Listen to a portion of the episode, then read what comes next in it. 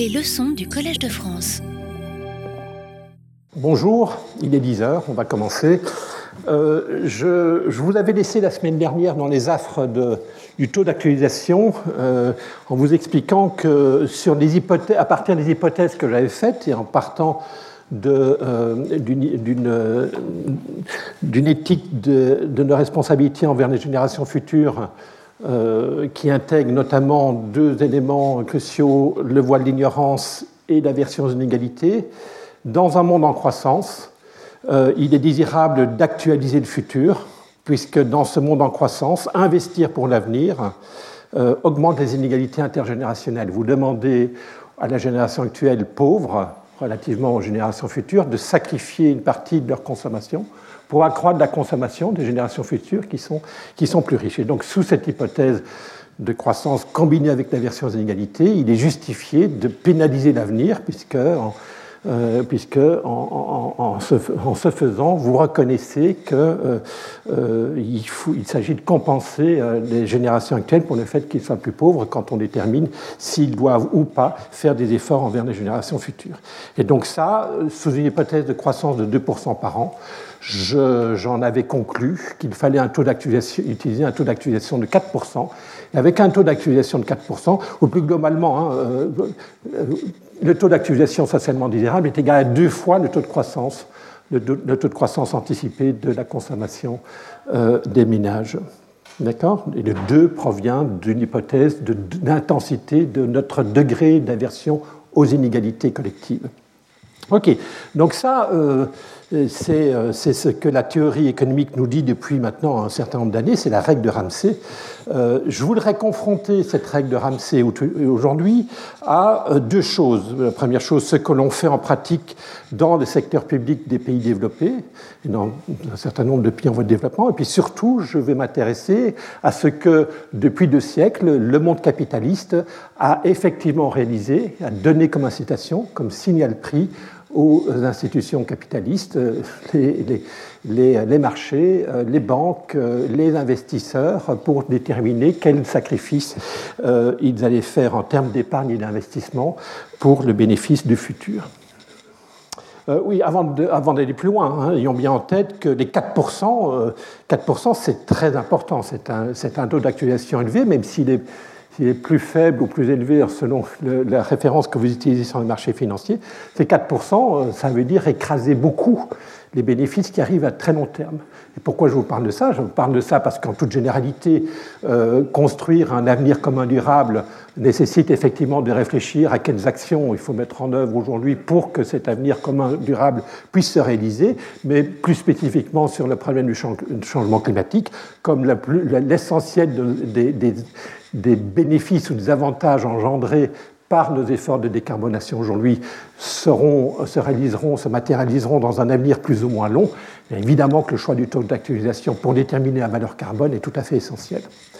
Bien, donc euh, regardons d'abord ce qui se passe en termes de euh, secteur public. Alors, dans le secteur public, beaucoup de pays, depuis euh, la fin de la Deuxième Guerre mondiale, ont mis en œuvre des outils d'évaluation des politiques publiques, en particulier des investissements publics qui, euh, euh, euh, qui nécessite évidemment d'intégrer dans ces évaluations un taux d'actualisation comment ces institutions publiques évaluent toute politique publique qui ont des coûts aujourd'hui et qui engendrent des bénéfices à long terme. Et on peut prendre une myriade d'exemples, depuis le TGV jusqu'au parc nucléaire, en passant par euh, des politiques d'éducation qui engendrent évidemment des, bénéfices étalés tout au long de la vie des jeunes qui vont bénéficier de ces efforts d'amélioration du système éducatif. J'en passe et des meilleurs.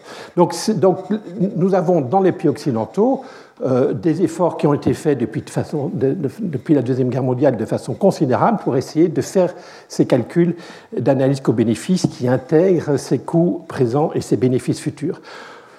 Euh, alors actuellement, euh, dans le monde, dans, l'hémisphère nord, hein, nous avons par exemple en Grande-Bretagne un taux d'actualisation de 3,5%. Alors je vous parle des, projets, des, taux d'actualisation dans ces différents pays qui sont des taux réels, hein. donc en soustraction, soustraction faite de l'inflation. Donc ce sont des taux qui actualisent des bénéfices réels à l'avenir, des kilos de blé ou des kilos de riz. Donc en, Grande-Bretagne, le taux qui prévaut, c'est 3,5% pour des horizons de 0 à 30 ans et de 3% pour des horizons supérieurs, supérieurs à, enfin compris entre 31 et 75 ans. Euh, le taux d'actualisation est décroissant euh, par rapport à la maturité des bénéfices que vous contemplez. Euh, je crois que ça descend jusqu'à 1%. En France, les choses sont un peu plus compliquées. Depuis, depuis le rapport que j'ai produit en 2011, mais on peut anticiper déjà dans un rapport précédent de, qui s'appelle le rapport Le Beg auprès du commissaire général au plan, aujourd'hui de France Stratégie. Euh, donc, euh, aujourd'hui, hein, le taux d'actualisation sans risque utilisé en France doit être de 1,2%. C'est la commission euh, présidée par Roger Guenry et Jean-Paul Noirliac qui est un habitué de, cette, de ces leçons, je ne sais pas s'il est présent aujourd'hui, qui donc a remis un rapport récemment qui propose, quand je dis récemment, c'est l'été 2021, donc euh, c'est très récent, donc utilisons un taux d'actualisation de 1,2% pour tous les projets sans risque.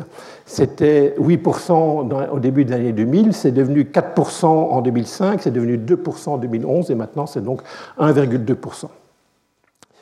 Euh, je reviendrai plus tard, c'est en fait plus compliqué que ça parce qu'en France, on va différencier les taux d'actualisation en fonction du profil de risque des projets qui sont, euh, évalués. Puis, dernier élément de comparaison, aux États-Unis, depuis 20 ans, ils utilisent un taux d'actualisation réel de 7% par an pour évaluer leur politique, par exemple, de, de euh, Environmental Protection Agency qui évalue les régulations anti-pollution, etc., etc. C'est 7% par an. Et c'est resté 7% depuis 20 ans. C'est un taux absolument extraordinaire, euh, que je trouve complètement aberrant d'ailleurs. Et depuis euh, pas mal de temps, je, me bats avec un certain nombre de collègues économistes américains pour le faire changer, euh, notamment avec Kenneth Arrow à l'époque, en 2011. On avait écrit un papier ensemble avec un certain nombre de co-auteurs qui avaient, tenté de réduire ce taux, mais le moment était malvenu, semble-t-il, au niveau politique. Après, on a eu Trump, etc., qui aimait beaucoup le 7% c'est évidemment avec un taux d'actualisation très élevé, il y a peu de projets d'investissement qui passent le test de bénéfices présents, de coûts présents euh, inférieurs aux bénéfices actualisés futurs, hein, puisque euh, plus le taux d'actualisation est élevé, plus la valeur actualisée est faible. Euh, et donc, un taux d'actualisation élevé, ça veut dire pénaliser beaucoup l'avenir et donc faire peu, d'investissements aujourd'hui pour le, pour le bénéfice de cet avenir en particulier quand il est lointain. et ces jours-ci, d'ailleurs, le week-end dernier, je me suis intéressé aux Philippines. Aux Philippines, le taux d'actualisation actuellement utilisé pour évaluer les politiques publiques aux Philippines est de 10% par an. Donc tout ça vous donne une idée de combien dans les États, et ce n'est pas des questions de capitalisme, ça c'est vraiment des décisions euh, de, du secteur public qui, est, qui contrôle ce taux, hein. c'est l'État qui détermine le taux auquel il faut pénaliser le futur, et vous voyez que dans le secteur public, dans, beaucoup d'endroits dans le monde, peut-être pas tellement en France avec notre 1,2%, mais dans la plupart des autres pays du monde, 7%, 10%, même 3,5%, c'est pénaliser énormément l'avenir et donc faire peu d'investissements publics pour le bénéfice de ces générations futures. Euh, donc avant de parler de capitalisme, qui est l'objet de, ma séance, euh, euh ben, observons bien que, la problématique du court-termisme, il n'est pas uniquement dans, le monde de la finance, il est aussi dans le monde de la, la, la sphère publique, de la démocratie euh, et, de l'État. Bien, maintenant, si vous me permettez, euh, intéressons-nous effectivement au secteur privé. Dans le secteur privé, ces problèmes d'aversion des inégalités, euh, qu'on en est connu en croissance, investir pour l'avenir, augmente les inégalités intergénérationnelles, Jamais personne n'en entend parler de cet argument-là pour dire qu'il faut actualiser le futur. Ils actualisent pour bien d'autres raisons. Hein. Dans le secteur privé, dans les entreprises, euh, quand on fait un projet d'investissement, quand on réalise un projet d'investissement, euh, on utilise une approche actuarielle, hein, euh, une approche fondée sur les, marchés financiers, qui sont les, arbitres, hein, ces marchés financiers, qui sont les arbitres des décisions des entreprises. Hein, et, donc, quelle est cette, cette approche actuarielle? L'approche actuelle n'a rien à, faire, à voir avec le voile d'ignorance, rien à voir avec les inégalités intergénérationnelles, rien à voir avec euh, euh, l'éthique du voile d'ignorance. Donc, donc euh, comment est-ce qu'on fait? L'approche par arbitrage. C'est une approche actuarielle, approche par arbitrage qui consiste à faire l'opération suivante considérer un projet d'investissement sans risque, hein, qui par exemple vous coûte aujourd'hui 1 euro et vous rapporte 2 euros dans 20 ans. Hein, imaginez qu'une entreprise a la possibilité de faire cette action. Ça lui coûte un euro aujourd'hui, ça lui rapporte 2 euros dans 20 ans. Est-ce qu'elle est incitée à faire cet investissement qui euh, accroît le bien-être de la génération dans 20 ans? Euh, euh, ben, supposez, supposez, que les taux d'intérêt sur le marché soient de 1%. Donc sur les marchés financiers, on observe que les projets d'investissement, l'ensemble des projets d'investissement sans risque exigent une rentabilité de 1% pour que les investisseurs acceptent d'investir dans ces projets. Ça, c'est ce que vous observez sur les marchés. C'est un marché qui, la loi de l'offre et la demande sur le marché des capitaux font que les taux le taux d'intérêt réel sans risque aujourd'hui soit de 1%. Imaginez que ça soit le cas dans ce cas-là, vous, chef d'entreprise, qui avez la possibilité d'investir dans ce projet d'investissement qui vous coûte 1 euro aujourd'hui et qui rapporte 2 euros dans 20 ans, 20 euh, euros réels, 20 hein, euros de 2022, euh, faut-il le réaliser, faut-il pas le réaliser? Eh bien, Imaginez que vous, combiniez cette opération d'investir dans le projet et qu'en plus vous empruntiez sur le, marché, euh, au taux d'intérêt de 1%, une somme de 1,64 euro. 1,64€, emprunté aujourd'hui sur une période de 20 ans avec un taux actuariel de 1%, vous obligera à rembourser dans 20 ans 2 euros précisément. C'est pour ça que je choisis le 1,64 euros emprunté aujourd'hui.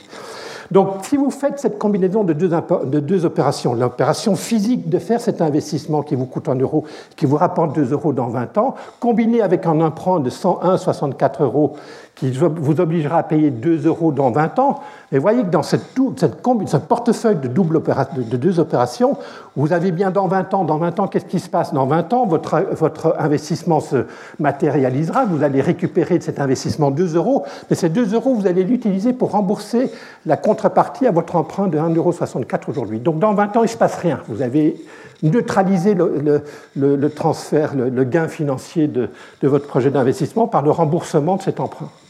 Et donc la seule opération, le seul effet de cette détention de ce portefeuille est de aujourd'hui euh, euh, devoir dépenser un euro pour l'investissement physique en question, mais d'emprunter de, 1,64 euro à la, à la, contrepartie qui vous prête euh, c'est 1,64 euro.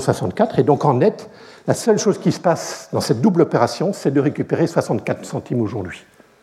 D'accord? Et donc, 64 ben, centimes, c'est la valeur présente du projet d'investissement, hein, dans le calcul qui est représenté ici. Hein, euh, euh, non, c'est pas ça, c'est ça, je me trompe toujours. Donc, le, le coût de l'investissement plus le bénéfice d'investissement dans 20 ans actualisé au taux d'intérêt R de 1% sur une période de 20 ans, ça c'est le 1,64. Donc moins 1 plus 1,64, ça fait bien le 0,64. Et vous voyez bien que 0,64, c'est techniquement la valeur actualisée nette du projet.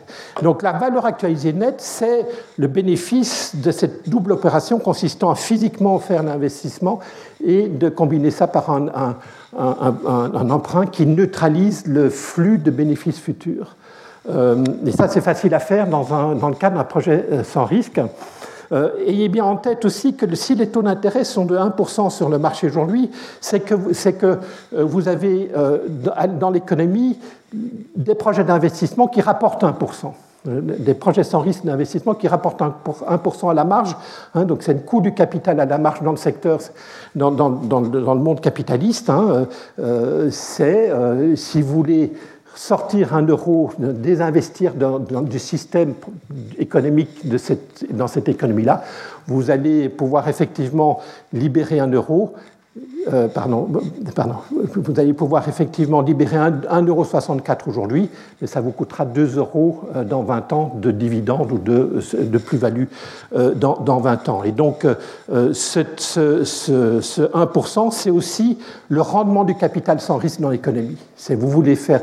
Donc, si en net, en fait, ce projet d'investissement, au lieu de le considérer sous l'œil du PDG de l'entreprise, vous le considérez sous l'œil d'un intérêt général, hein, imaginez que ce projet d'investissement, vous le, vous, le financiez en réallouant le capital productif dans l'économie sur ce projet-là. Donc vous allez débaucher un euro de capital euh, euh de, l'économie sans risque auquel vous êtes confronté pour financer 1 euro que vous devez avoir pour réaliser le projet d'investissement. Hein, donc vous voyez que dans ce monde-là, euh, s'il s'agit bien de création de valeur, dans le système, dans l'économie, les, projets marginaux d'investissement sans risque ne rapportent qu'un 1%. Hein, alors que donc, et donc, euh, chaque fois que vous investissez 1,64€, vous aujourd'hui, vous aurez 2 euros dans 20 ans, alors que ce projet-ci, il ne coûte que 1 euro à, réaliser aujourd'hui pour le même bénéfice dans 20 ans.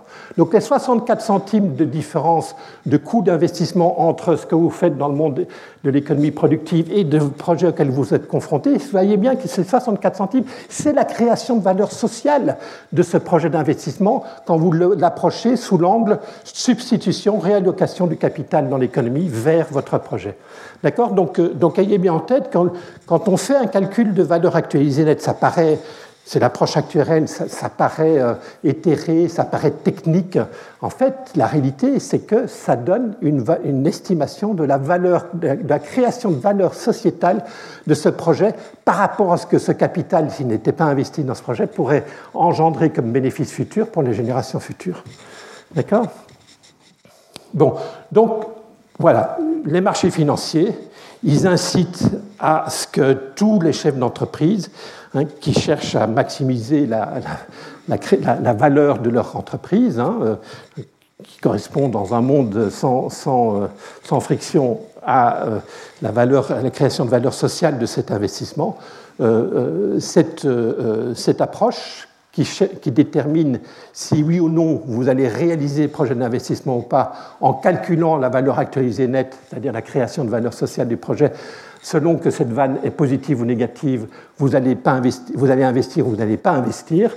Hein, donc ça, les marchés financiers vont inciter tous les acteurs économiques qui ont des projets sans risque de effectivement faire ce calcul de valeur actualisée nette. Et ça, c'est compatible avec l'intérêt général. Donc, du coup, vous voyez, cette approche actuarielle, elle n'a rien à voir, rien à voir, je vous ai raconté la semaine dernière. Hein. On regarde juste les taux d'intérêt et euh, tous les acteurs économiques vont utiliser ce taux d'intérêt pour déterminer si euh, euh, ce projet crée de la valeur pour l'entreprise hein, par cette capacité à combiner ce projet d'investissement avec un, avec, un, avec un, financement fondé sur ce taux sans risque. En fait, c'est une approche fondée sur de ce qu'on appelle la WAC, hein, Weighted Average Cost of Capital, sur le coût pondéré du capital euh, euh, des entreprises sans risque. Donc, du coup, dans ce monde-là, euh, est-ce qu'on peut se poser la question de est-ce que, les, que acteurs de l'économie capitaliste ont eu les bonnes incitations pour faire des bons investissements dans le sens de l'intérêt général sous le voie de l'ignorance Donc, ce que je pose comme question, c'est, au fond, comparons ce que les marchés financiers ont fait comme incitation des agents économiques à réaliser des projets d'investissement avec ce que, je, ce que j'aurais pu suggérer de recommander. Je prends, je prends des gants parce que ce que j'ai recommandé la semaine dernière, vous avez compris que ce n'est pas exactement ce que je propose in fine à l'issue de ce cours. Mais ce qu'on pourrait faire, c'est comparer les 4% issus de la règle de Ramsey, ce que, je, ce que la règle de Ramsey donne comme comme information sur ce qu'il serait socialement désirable de faire dans le monde que je vous ai décrit la semaine dernière, avec la réalité des incitations que les entreprises ont eues depuis deux siècles à investir ou pas investir pour le bénéfice de l'avenir. Le point important dans cette, dans cette affaire, dans cette réflexion, c'est que c'est que c'est, pardon, euh, ce sont les marchés financiers. Ce sont les marchés financiers qui déterminent des incitations à faire ou ne pas faire un avenir plus durable. D'accord? Si les taux d'intérêt sont très faibles, c'est une incitation forte pour les entreprises à investir pour l'avenir. D'accord? Parce qu'ils auront un coût du capital faible, et quand le coût du capital est faible, le taux d'actualisation qu'ils utilisent est faible, et donc plus de projets au sein de projets d'investissement au sein de l'entreprise vont passer le test d'une valeur actualisée nette positive. Par contre, si les taux d'intérêt sont très élevés, le coût du capital des entreprises sans risque sera très élevé et peu de projets d'investissement vont passer le cap, le test de cette, valeur actualisée nette positive. Donc, voyez bien que le taux d'intérêt du marché, c'est un truc qui effectivement est important pour les rentiers et pour les emprunteurs, mais c'est surtout la variable économique qui détermine le degré de dynamisme de l'économie et les incitations que les acteurs de l'économie ont à intégrer le long terme, enfin l'avenir de court terme et de long terme, euh, dans leurs décisions de sacrifier plus le présent pour le bénéfice de cet avenir. D'accord? Donc c'est un petit peu embêtant qu'au fond, on a là un élément qui est totalement déterminant pour notre responsabilité collective envers les générations futures, c'est ce taux d'intérêt qui va déterminer si oui ou non on va, euh, on va se confronter à, cette responsabilité envers les générations futures. Et cet élément clé de notre économie, le taux d'intérêt, il est contrôlé par personne, il est contrôlé par les marchés. Et donc, est-ce qu'il est raisonnable, hein, est-ce est raisonnable de déléguer au marché le choix de ce paramètre hein, Après tout, on aurait pu euh, comme France Stratégie, dire le, le, taux d'intérêt devrait être de 4%. On ne fait pas, on est dans une économie capitaliste. Dans une économie capitaliste, les taux d'intérêt sont déterminés par les marchés. Donc, euh, regardons ce qu'on a en réalité. Donc, euh, en pratique, en pratique, quels ont été les taux d'intérêt réels dans le passé? Alors, vous avez ici une première information qui vous donne euh, cette donnée de, l'IMF. Alors, je m'intéresse aux taux d'intérêt réels. Hein. Euh, aujourd'hui, les taux d'intérêt réels en France, il, est euh, le taux nominal moins le taux d'inflation. Hein. Le taux nominal à 10 ans, il est de 1%. Le taux d'inflation, je ne sais pas trop ce qu'il est aujourd'hui. Hein. je suis désolé, je ne suis pas un macroéconomiste, mais ça a l'air d'être un petit peu inquiétant. Mais bon, en tout cas, il est probablement, le taux d'intérêt réel est probablement négatif en France. Donc voilà l'estimation pour les États-Unis, courbe rouge, et puis pour euh, euh, la médiane des, 20, plus grandes nations euh, occidentales, ce qui s'est passé en termes de taux d'intérêt réel entre 1955 et 2010. D'accord? En prenant une, moyenne, mobile sur, sur 11 ans. Et voyez l'information que je retiendrai essentielle hein, ici, c'est ben, les taux d'intérêt réels depuis 70 ans euh, sont inférieurs à 4%. Ils sont plutôt autour de 1% en moyenne. Hein. Euh, donc 1%, hein, c'est beaucoup plus faible. Hein. c'est beaucoup plus faible que les 4% que, qui a été ma conclusion la semaine dernière. Qu'est-ce que ça veut dire? Ça veut dire? Quoi? Ça veut dire que les marchés, si j'en crois ma théorie de la semaine dernière, les marchés ont été beaucoup plus responsables que ce qu'il eût été socialement désirable de faire. On a offert aux entreprises sans risque un coût du capital de 1%, ils ont utilisé un taux d'actualisation de 1%, alors qu'ils auraient dû utiliser 4%. Donc ils ont fait passer beaucoup plus de projets d'investissement, tous ceux, euh, tous ceux qui ont une rentabilité euh, interne supérieure à 1%, alors qu'ils auraient dû se limiter à, investir dans tous les projets qui ont une rentabilité interne supérieure à 4%. Donc tous ceux qui ont avaient une rentabilité entre 1% et 4% ont été réalisés alors qu'il n'aurait fallu pas le faire. En d'autres termes, mes parents, mes grands-parents, qui étaient moins riches que moi, ont fait des efforts considérables pour moi alors que je suis beaucoup plus riche qu'eux. Ça reprend l'argument. Hein, pourquoi 4% et pas 1% Mais Parce que euh, dans une économie en croissance, euh, mon, aïeul, qui est dans les années 1920, euh, il a fait des un, effort, un taux d'épargne très important pour l'avenir et l'avenir de ses enfants et de ses petits-enfants, euh, avec les héritages dont j'ai bénéficié ou pas bénéficié, je ne vous raconte pas mon, ma vie personnelle, mais euh, euh, un petit bout peut-être tout à l'heure. voilà, donc, donc en fait, en fait ce que ce graphique dit, à nouveau, si j'en crois si vous me croyez, mon argument de la semaine dernière pour les 4%, ce que je vois dans ce graphique de précédente et dans ce tableau, c'est qu'on a fait beaucoup plus d'efforts. Les marchés, le capitalisme a, été beaucoup plus long-termiste hein, euh, que ce qu'il aurait fallu faire. Ah, ça, ça va contre euh, ce qu'on entend habituellement, le court-termisme des entreprises, euh, des marchés financiers, c'est un scandale, il faudrait revenir à une économie planifiée. Les données ne disent pas ça, en tout cas pour cette partie de l'analyse. Autre analyse, plus la découplée par pays. Alors je suis désolé, j'ai pas refait les calculs depuis un certain nombre d'années et les données, euh, données coûtent cher et j'ai plus accès actuellement. Euh, peut-être que le Collège de France pourra m'aider euh, dans les mois à venir pour réviser ces chiffres. Donc, dernière colonne, donc ça, si vous donne le taux de rendement réel pour différentes périodes du siècle écoulé, 2000-2014, donc la, période la plus récente, 1965-2014 et puis l'ensemble de la période 1900-2014. Je vais me concentrer juste sur ce tableau, sur cette colonne-là. Vous voyez pour différents pays, par exemple, le taux d'intérêt réel du siècle écoulé en France a été de 0,2%.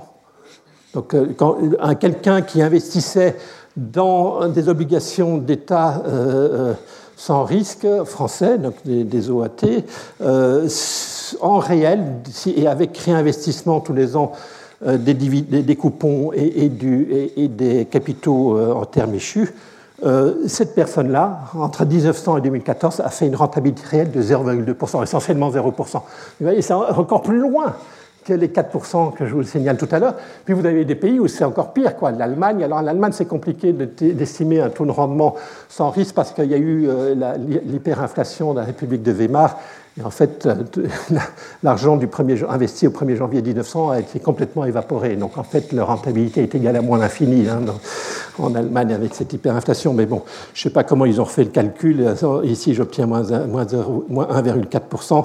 Japon, moins, 0,9%. Évidemment, là-dedans, vous avez toutes les vagues d'inflation euh, après la Première Guerre mondiale, après la Deuxième Guerre mondiale, les années 70 avec les chocs pétroliers. Toutes ces vagues d'inflation ont laminé ont laminé les capitaux réels des, rentiers.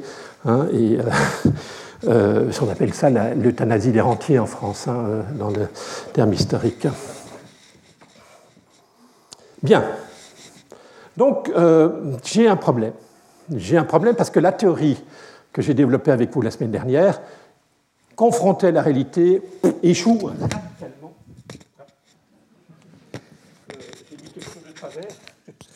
et échoue radicalement à, euh, euh, expliquer les faits. Donc oui, c'est ce que je vous ai raconté. Je ne veux pas revenir sur Gaucho-Marx, j'entendais que vous en reparliez là tout à l'heure avant la séance.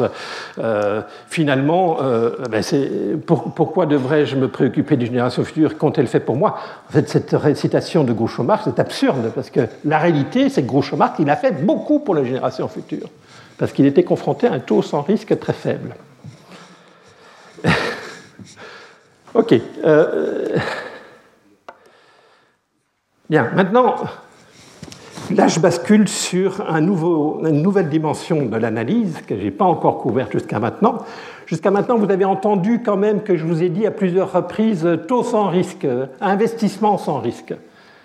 Et donc, quand j'utilise des raisonnements des actuaires, raisonnements d'arbitrage, c'est-à-dire, au fond, j'ai un projet d'investissement physique réel qui me rapporte 2 euh, euros dans 20 ans par euro investi aujourd'hui.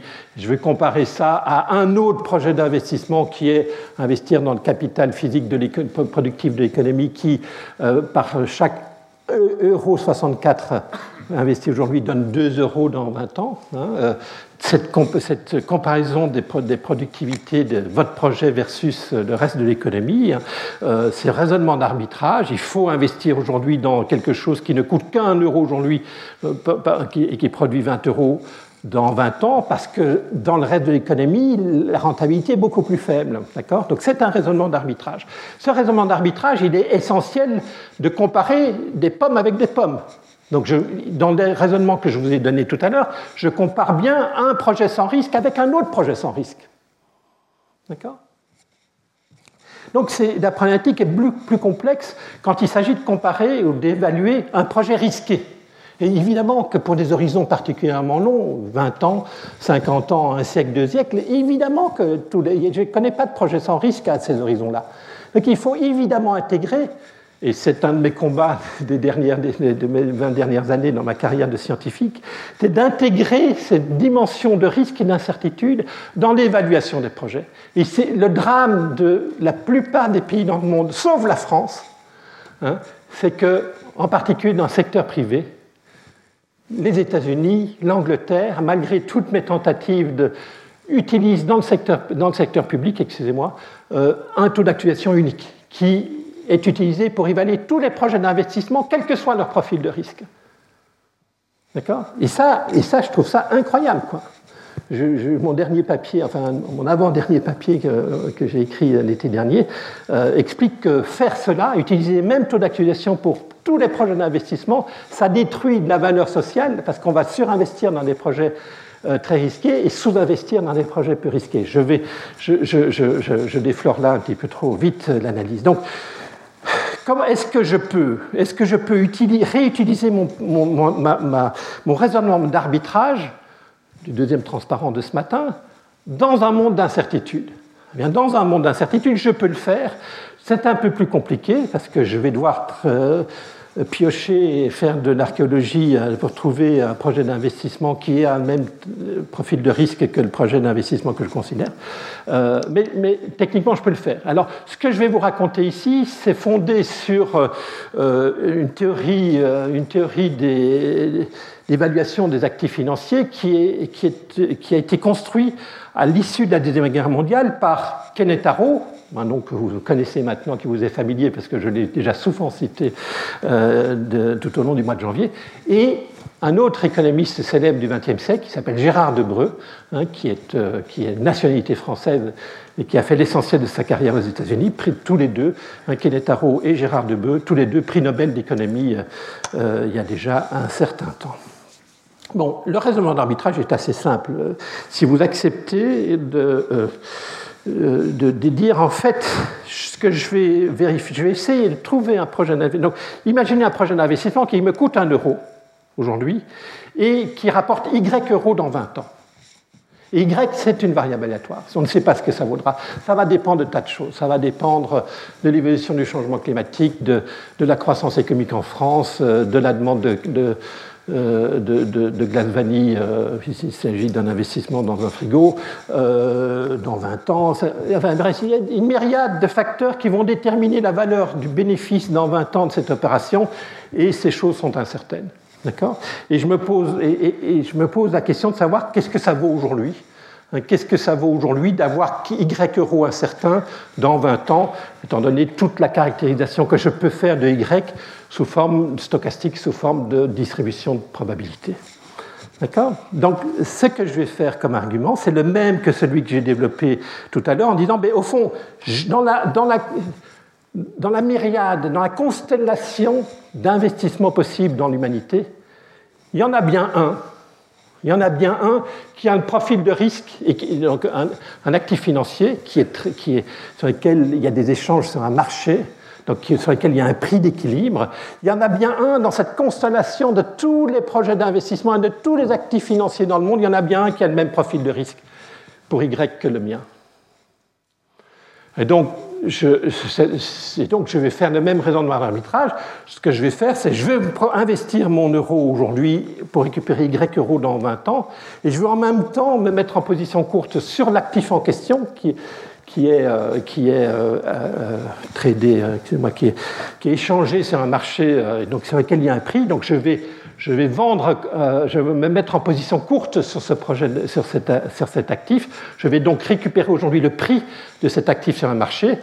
Et euh, me mettant en position courte sur cet actif aujourd'hui, ça va m'obliger dans 20 ans moins un jour euh, d'aller préparer Y euros à payer à la contrepartie de ma position courte sur cet actif-là. Donc ça veut dire quoi? Même raisonnement. Aujourd'hui, euh, j'investis un euro mais je récupère P euros de, ma mise en position courte sur l'actif euh, au même profil de risque. Et dans 20 ans, il ne se passe rien parce que euh, je réalise le, Y euro de mon investissement se réalise, mais par contre, je dois rembourser ma contrepartie sur ma position courte de l'actif qui a le même profil de risque. Et donc, euh, je dois, je dois utiliser ce Y euro de mon de, de bénéfice de mon projet pour compenser la contrepartie. Donc il ne se, passe rien dans 20 ans. La seule chose qui se passe aujourd'hui, c'est euh, je, dépense 1 euro pour le projet, mais je récupère P euros qui est euh, le prix de l'actif euh, au profil de risque équivalent. Enfin bref, le résultat des courses, c'est que la valeur de votre projet, c'est euh, c'est le, prix que vous observez pour le projet qui a un, profil de risque identique. C'est une évidence, hein. c'est un raisonnement d'arbitrage. Les raisonnements d'arbitrage sont par nature d'une simplicité déconcertante et ne nécessitent pas de, connaissances spécifiques en économie pour les comprendre. Euh, si, le, prix de marché du projet amène profil de risque euh, a un taux de rendement R', hein, ce raisonnement-là imprime, euh, implique, excusez-moi, euh, implique que pour, faire, pour comparer les deux projets, pour évaluer le projet euh, Y, il suffit de calculer une valeur actualisée nette, hein, mais qui compare effectivement, qui, additionne, enfin qui soustrait du bénéfice actualisé espéré E de Y actualisé au taux de rendement espéré de l'actif euh, qui a le même profil de risque. De ce bénéfice actualisé, vous cesserez le coût, le coût, euh, le coût de l'investissement initial. Ça, ça vous donne la vanne. Et vous voyez que cette vanne, si elle est positive, vous dit, ben, en fait, ce projet-là va effectivement créer de la valeur sociale, hein, puisque aujourd'hui, en combinant dans votre portefeuille la réalisation, la réalisation de ce projet d'investissement réel avec euh, euh, la mise en position courte sur l'actif qui a le même profil de risque, vous voyez que cette, euh, double opération n'a pas d'effet à 20 ans et engendre une valeur, un cash flow positif si la vanne est positive, le cash flow qui est égal à la vanne. Donc, donc voilà, donc à nouveau, les marchés financiers, les marchés financiers vous permettent d'observer la rentabilité espérée de projets d'investissement au, même profil de risque. Et il se fait, l'observation est que ce taux d'actualisation, hein, qui est le taux de rendement espéré des projets d'investissement au même profil de risque, que ce taux d'actualisation est en général différent du taux d'intérêt sans risque. D'accord? Le R' là, il est différent de R. Alors, pourquoi? Ben, Pourquoi? Parce que beaucoup de projets d'investissement, beaucoup de projets d'investissement euh, engendre des bénéfices sociétaux qui sont faibles dans les mauvais états du monde. Et ici, vous avez une illustration de cela, enfin un certain nombre d'illustrations de cela. Regardez, on là c'est mon collègue Robert Barrault de l'Université de Harvard qui a produit ce tableau en 2007, hein, qui a regardé sur les périodes de crise des, guerres mondiales ou des, dépressions, la Grande Dépression des années 30, qui a regardé l'évolution des portefeuilles d'actions euh, des portefeuilles d'actions euh, euh, diversifiés hein, dans, les, pays en question et à, regarder l'évolution des prix de, de, valeur de marché de ces portefeuilles diversifiés d'actions hein, dans ces, périodes-là. Et vous voyez par exemple hein, que, euh, je, je, vais prendre, prenez la France 1929-1931, si je ne me trompe pas de ligne, le taux de rendement réel des actions euh, pendant la période, par an, a été de moins 22%. Donc, euh, et, sur, et sur, 3 euh, ans, quoi. Hein. Non, c'est pas ça? Moins. Ah, c'est la, moins 20,5. Je vous remercie, je, suis un parallaxe là. donc moins 20% par an pendant 3 ans, hein, donc ça veut dire moins 70% au bout de la, résultat. Alors que un portefeuille sans risque, c'est beaucoup, moins, beaucoup moins bien, enfin non, c'est beaucoup mieux comporté. J'allais faire une double négation, excusez-moi. donc voilà, c'est un problème évidemment d'investir dans des trucs qui vous rapportent peu quand vous, quand vous êtes euh, en pleine crise. Quoi. Vous préféreriez avoir des projets d'investissement qui vous rapportent plus quand vos autres revenus se sont écroulés, quand vous êtes au chômage par exemple. D'accord? Et, on voudrait bien avoir ça, ça permettrait d'assurer euh, nos autres risques euh, qui sont eux, euh, aussi corrélés avec, positivement corrélés avec, avec la croissance économique. Donc, évidemment, marché action, les actions, portefeuille d'actions, il y a un profil de risque qui fait que, vous voyez ça tout, à chaque crise, hein, les actions le CAC 40 chute quand euh, on annonce une crise financière, une crise économique. Hein. Et donc ça, évidemment, c'est pas chouette, parce que mon revenu du travail est aussi... Euh, euh, je voudrais bien avoir un portefeuille qui a une rentabilité plus forte quand mes revenus du travail s'écroulent. Ben, c'est pas ça, en tout cas pour le marché financier. Et donc, ben, ici, vous avez euh, des conséquences de cette observation qu'investir en action, hein, si, s'agit, si votre projet, imaginez que votre projet d'investissement, imaginez que votre projet d'investissement, il a la même, la même profil de risque qu'un portefeuille diversifié CAC 40. Hein. il y a des, plein de projets qui ont des profils de risque de même nature. Euh, euh, et, à France Stratégie, on essaye d'estimer ce profil de risque par un paramètre sur lequel je reviendrai tout à l'heure. Euh, ben, imaginez pour l'instant que votre projet d'investissement a le même profil de risque que le CAC 40.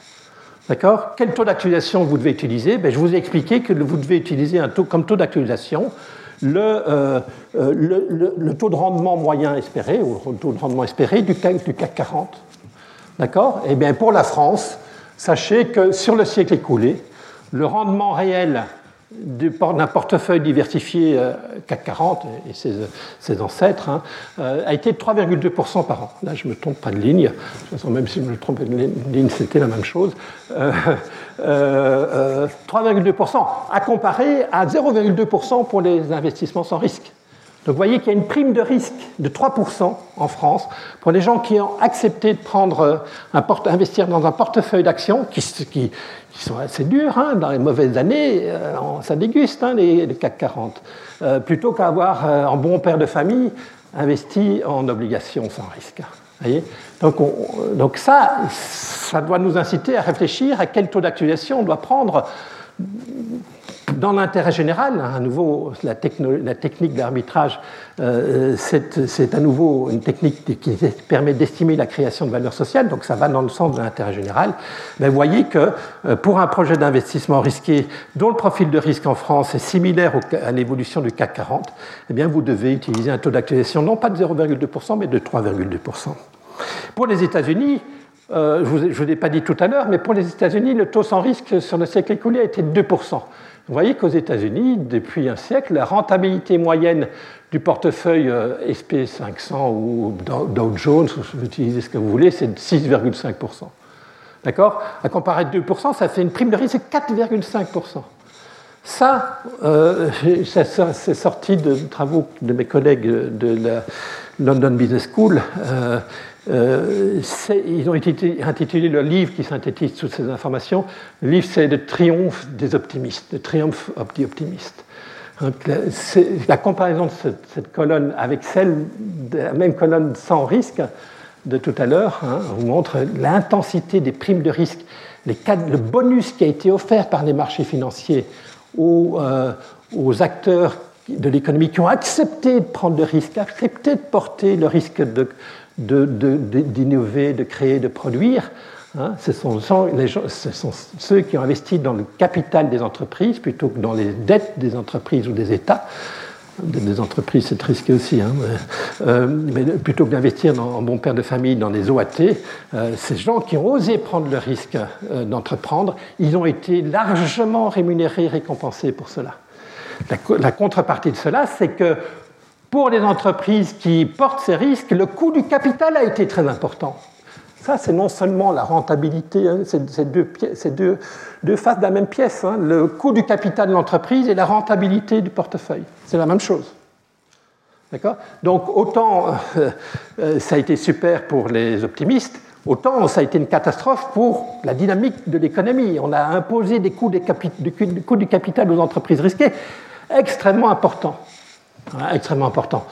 Élevé, plus élevé que euh, les entreprises euh, moins risquées.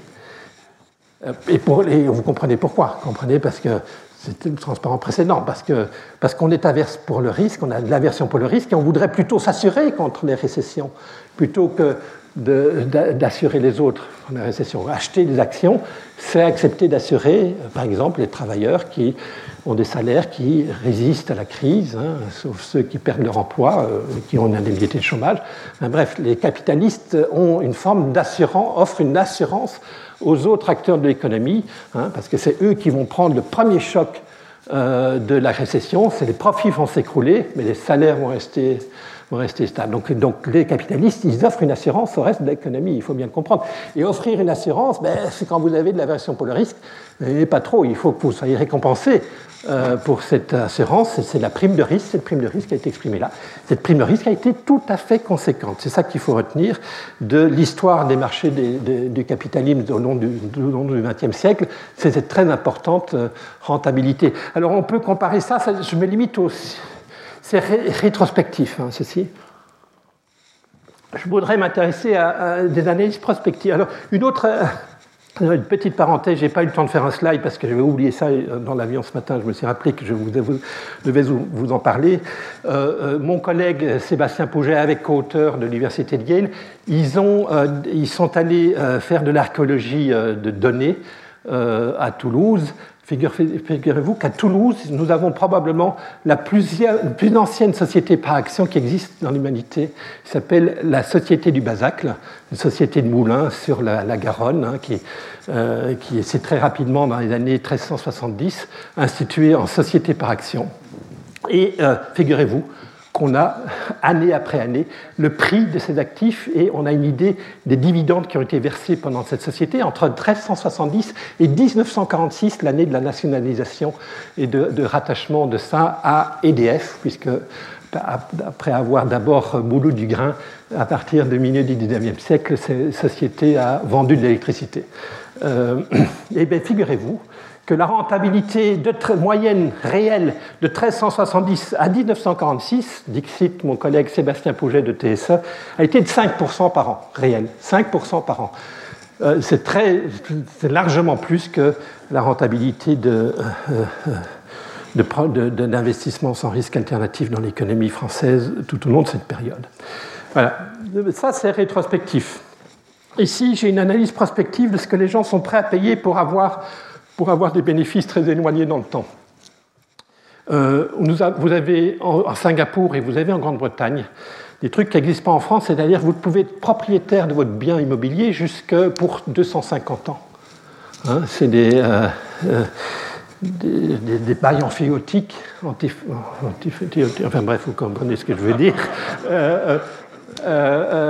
qui, peuvent être, qui peuvent avoir une durée de 1 an jusqu'à 999 ans. Donc vous pouvez être propriétaire.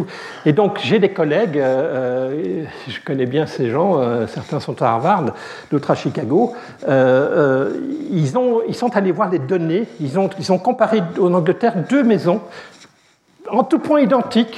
J'ai oublié les problèmes économétriques et statistiques de tout ça, mais l'idée est la suivante comparer deux maisons, elles sont toutes les deux elles sont les mêmes. Sauf que dans un cas, vous êtes propriétaire à perpétuité, et dans l'autre cas, vous êtes propriétaire juste seulement pour 250 ans. D'accord? Ben oui, et eh bien sur le marché, vous allez, le prix d'équilibre sur le marché sera plus faible pour la personne, pour la maison qui, est euh, avec une durée limitée de 250 ans par rapport à la perpétuité. Donc mes collègues sont allés voir les différentiels de prix. Le différentiel de prix moyen, il est là. Quel est le bonus lié au fait d'avoir une. par rapport à la maison qui est propriété à perpétuité, la réduction de prix de marché par rapport à, cela. D'accord euh, donc vous avez, ils ont regardé pour toutes les maisons qui ont un bail amphithéotique, waouh, je l'ai eu, euh, je, suis un peu risque quand même, euh, de 80 à 99 ans, 150 euh, ans à 300 ans et plus de 700, ans. Alors plus de 700 ans, là on n'en voit plus vraiment euh, de bonus. Mais quand même, pour, pour 300 ans, entre 150 et 300 ans, vous avez bien quand même une réduction de prix de, 3-4% hein, par rapport à la perpétuité. Donc ça, ça vous donne, vous voyez bien que ça vous donne une information sur ce qu'on est prêt à payer aujourd'hui pour avoir quelque chose dans 250 ans.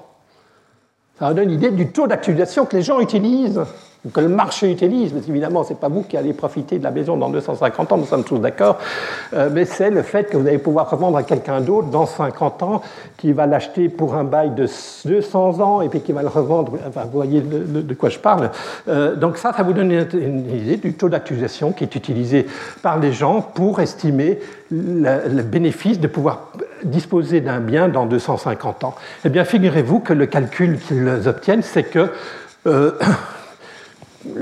ce bonus, il correspond à un taux d'actualisation de 2,6% réel au-delà de, euh, au de 100 ans. D'accord? Euh, alors, c'est juste marché d'immobilier, quel est le profil? J'ai eu beaucoup de discussions avec eux, j'étais arbitre en fait de leur papier publié dans, dans, Review of Financial Studies euh, sur fond, quel est le profil de risque de l'immobilier. Hein. C'est pas investir dans l'immobilier. J'espère que vous êtes bien convaincu que c'est pas un investissement de tout repos et c'est risqué.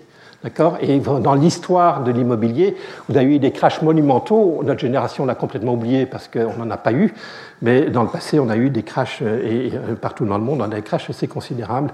Parlez-en à, vos collègues euh, du Nevada il y a une dizaine d'années, par exemple. Hein. Ok, je, oui, je vais passer ça. Ok, maintenant, il me reste 10 minutes.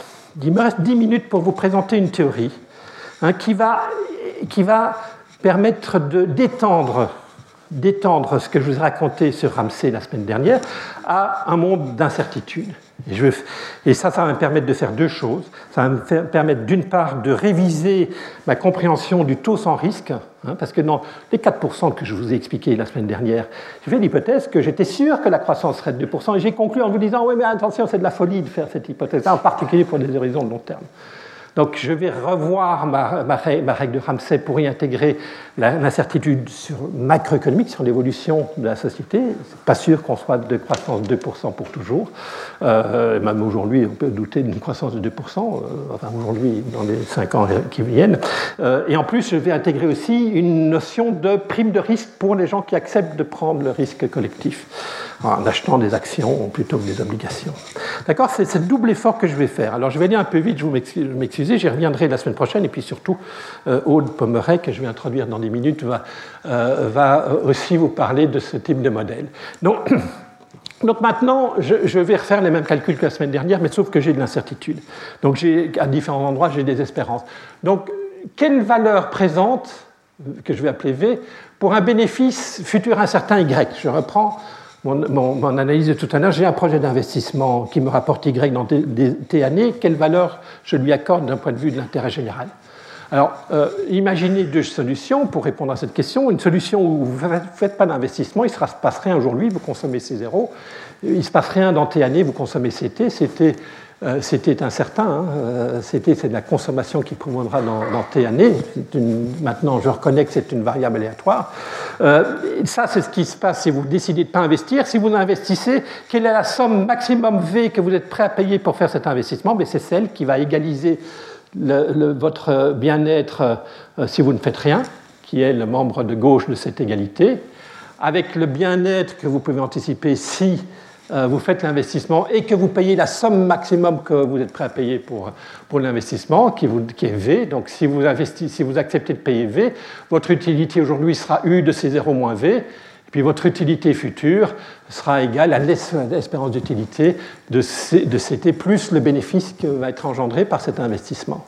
D'accord? Et, la valeur de V est celle qui égalise ce que vous allez obtenir en termes de bien-être intertemporel ou intergénérationnel euh, sans cet investissement, avec ce que vous allez faire si vous faites cet investissement, que vous payez le prix maximum que vous êtes prêt à payer. Donc ça, je ne reviens pas sur euh, le voile d'ignorance, euh, l'aversion des inégalités, ça c'est déjà dedans et j'en ai, déjà parlé, la semaine dernière d'accord, pour justifier pourquoi, en termes de point de vue, du de l'intérêt général, c'est comme ça que je dois calculer normativement la valeur d'un bien, d'une action qui engendre Y euros dans T années. Bon, je passe les calculs, je fais les, mêmes trucs que ce que j'ai fait euh, la semaine dernière. Euh, je n'aime pas faire des mathématiques en cours, vous l'avez déjà compris, donc je préfère m'accrocher aux, fondamentaux. Euh, donc ça vous permet, tout ça vous permet de calculer finalement la valeur de V Hein, la valeur de votre, la valeur aujourd'hui, la valeur présente aujourd'hui d'un projet d'investissement qui engendre un bénéfice Y dans T années. D'accord? Et bien ce V est donné techniquement par cette équation. C'est une équation super simple. Si, je vous donne la, forme de la fonction utilité euh, euh, marginale, euh, si je vous donne la, la, fonction de distribution de CT, si je vous donne la distribution jointe Y du bénéfice du projet avec CT, vous êtes capable de calculer cette espérance et me donner la valeur de V. Techniquement, c'est un truc de maths, C'est un truc d'ingénieur, c'est un truc d'actuaire. Euh, c'est pas compliqué. Quoi. Enfin, juste, il faut juste connaître un petit peu de théorie des probabilités et calculer, être capable de calculer l'intégrale. Euh, il, est, agréable de transformer cette équation en une autre qui est représentée comme ceci, où en fait, je vais dire ben, V, c'est la valeur actualisée au taux R à déterminer de l'espérance du, gain. D'accord? Donc je je reprends, je reviens sur les outils de l'actuariat. les outils de l'actuariat consistent à calculer une valeur présente comme l'espérance de gain futur actualisée un certain taux R. Et ce taux R, en utilisant cette égalité qui est définie R, en fait, ce taux R, il est donné par ça. Bien, euh, ben ça c'est un peu compliqué. Hein. Euh, euh, c'est facile pour un matheux, pas de loi mais mais c'est un peu compliqué et surtout ça ne donne pas beaucoup d'informations. Donc ce que je vais faire, des, hypothèses simplificatrices de même nature que ce que j'ai fait la semaine dernière. La semaine dernière, je vous ai par exemple dit, j'utilise une fonction d'utilité marginale qui est décroissante de façon euh, euh, sous forme géométrique. Euh, avec, un, avec, un, taux de décroissance gamma. Gamma, c'est ce fameux degré d'inversion aux inégalités dont je vous parle depuis, depuis maintenant une semaine. Et puis je vais faire deux hypothèses supplémentaires. La première, c'est de dire, ben, en fait, je vais faire l'hypothèse que je suis dans un mouvement brownien géométrique. La croissance de ma consommation, c'est un processus brownien, un processus brownien géométrique, hein, avec un trend de croissance mu, les fameux 2% dont je vous ai parlé la semaine dernière, et puis une volatilité sigma, une volatilité sigma qui est, je suppose, connue. Hein, donc, c'est un mouvement brownien géométrique que je le discrétise, ce n'est pas une difficulté particulière. Et puis, je vais faire l'hypothèse aussi supplémentaire que Y, le, gain, le gain de mon projet, il est une fonction du niveau de prospérité qui sera atteint au moment de la matérialisation des bénéfices de ce projet. Hein, et, la relation entre le gain de mon projet et la prospérité de mon économie, ben euh, c'était la puissance bêta prenez bêta égale 0, vous avez là un projet d'investissement sans risque qui vous donne 1 à tous les coups. Bêta positif, ça veut dire ben, que le, projet va engendrer un bénéfice supérieur si l'économie est plus prospère. TGV, par exemple, TGV, ben, le TGV, ça crée plus de valeur si on a besoin beaucoup de, voyager parce qu'on a beaucoup d'argent euh, et qu'on veut partir en voyage, en vacances. Donc euh, TGV, typiquement, a un, engendre, crée de la valeur sociale à l'avenir qui sera d'autant plus important que la prospérité sera là. On n'a pas besoin de TGV quand on retourne à l'âge de la pierre. Euh, et puis vous avez des projets d'investissement avec bêta négatif, c'est l'or par exemple, hein, qui engendre des bénéfices plus élevés quand tout va mal. Dans le cas, c'est un projet euh, bêta serait négatif, quoi. Une, relation négative entre le bénéfice et le, le, niveau de prospérité. Eh bien, si vous faites toutes ces hypothèses, cette fonction, euh, ce truc super compliqué, mais se simplifie, considérablement en disant que mon projet, hein, là vous voyez que mon projet, il a un paramètre, c'est bêta. Mes projets se différencient par un seul paramètre dans cette affaire, c'est le bêta. C'est l'élasticité revenu, c'est l'élasticité revenu du bénéfice net de mon projet euh, euh, et j'ai des projets avec des bêta élevés, j'ai des projets avec des bêta nuls, des projets sans risque, et des, projets avec des bêta négatifs, ceux qui assurent, euh, qui, ont un bénéfice assurantiel pour la société. Et donc, ces différents projets ont un profil de risque qui est caractérisé juste par un paramètre, bêta. Bien, figurez-vous que le, taux d'actualisation que je dois utiliser pour ce projet, il est une fonction linéaire de bêta avec deux paramètres dans cette fonction linéaire, le taux sans risque, ce qui se passe quand bêta égale 0, quand bêta égale 0, y est une constante. Euh, donc quand bêta égale 0, le taux d'actualisation que vous avez utilisé, c'est RF. Hein? Et RF, il est donné par les valeurs des paramètres de mon problème, c'est-à-dire le degré d'aversion d'inégalité, qui est aussi un degré d'aversion risque, hein, vous l'avez compris la semaine dernière, le trend de croissance de l'économie, et en fait, dans ceci, vous retrouvez la formule de Ramsey. Hein, le taux sans risque est égal au produit de l'aversion des inégalités par le taux de croissance de l'économie. Et je vous ai donné tous les arguments et tous les fondements économiques de cela et éthiques de cela la semaine dernière. À cela, de cette règle de Ramsey, vous l'ajustez pour tenir compte du fait que vous n'êtes pas si sûr que la croissance sera mue. En fait, la croissance, ce n'est que le train de croissance qui est égal à mu. Le fait qu'il y ait une incertitude vous incite à réduire le taux d'actualisation de ce montant-là. Et puis, pour des projets d'investissement risqués, avec des bêtas positifs, vous devrez rajouter à ce taux sans risque une prime de risque qui est proportionnelle donc à bêta, avec un coefficient de proportionnalité qu'on appelle la, prime de risque agrégé, pi, et la prime de risque agrégé est simplement égale enfin, est proportionnelle euh, à la volatilité de la croissance économique. Voilà. Donc ça, ce modèle-là, on l'appelle le modèle, euh, euh, alors en anglais, je suis désolé, Consumption-Based Capital Asset Pricing Model, hein, qui a été, alors j'ai oublié de, est-ce que je le cite quelque part? Oui, c'est ça. Donc, euh, ce, modèle, il a été imaginé par euh, Robert Lucas, euh, Rubinstein, Michael Bridon, Jan Mossin dans les années 70 et 80. Un certain nombre d'entre eux ont obtenu, enfin le premier en tout cas, a obtenu le prix Nobel d'économie pour cela. je ne sais plus exactement quand, dans les années 90. Voilà, donc, voilà, j'ai résolu mon, problème d'intégrale dans un cas particulier, et dans ce cas particulier, j'ai une formule comme celle-là. Ok, en deux mots, parce que le temps, euh, laissez-moi encore deux minutes et je m'excuse de par avance auprès de Aude. Euh, donc, donc euh, quelques éléments d'analyse ici. Premier élément, le taux sans risque. Le taux sans risque, je vous ai donné, c'est une adaptation de la formule de Ramsey. Et elle dit, et ça c'est une bonne nouvelle, ben, la prise en compte du risque doit m'inciter à réduire le taux d'actualisation pour les projets sans risque. Alors ça c'est bien parce que, rappelez-vous, je vous dis depuis une semaine, je vous dis qu'il faut utiliser 4% pour les projets sans risque, et les marchés vous donnent ont donné 1% sur le siècle écoulé. Eh bien peut-être que j'ai une explication de pourquoi les marchés utilisent un taux d'actualisation plus faible que ce que leur Ramsey propose, ben, parce que les marchés, ils savent que la croissance est incertaine. Hein. et, pourquoi l'incertitude sur la croissance doit nous inciter à utiliser un taux d'actualisation plus faible? Ben, En deux mots, regardez par introspection. Quand vos propres revenus futurs deviennent incertains, deviennent plus incertains, qu'est-ce que vous allez faire? Ben, Vous allez épargner plus. Hein. L'incertitude auquel vous êtes confronté par rapport à votre revenu du travail dans les années à venir incite à l'épargne de précaution le concept d'épargne de précaution qui a été la première fois édicté par, euh, par John Keynes hein, euh, dans, les années, dans les années 30, euh, ben, elle se vérifie en pratique.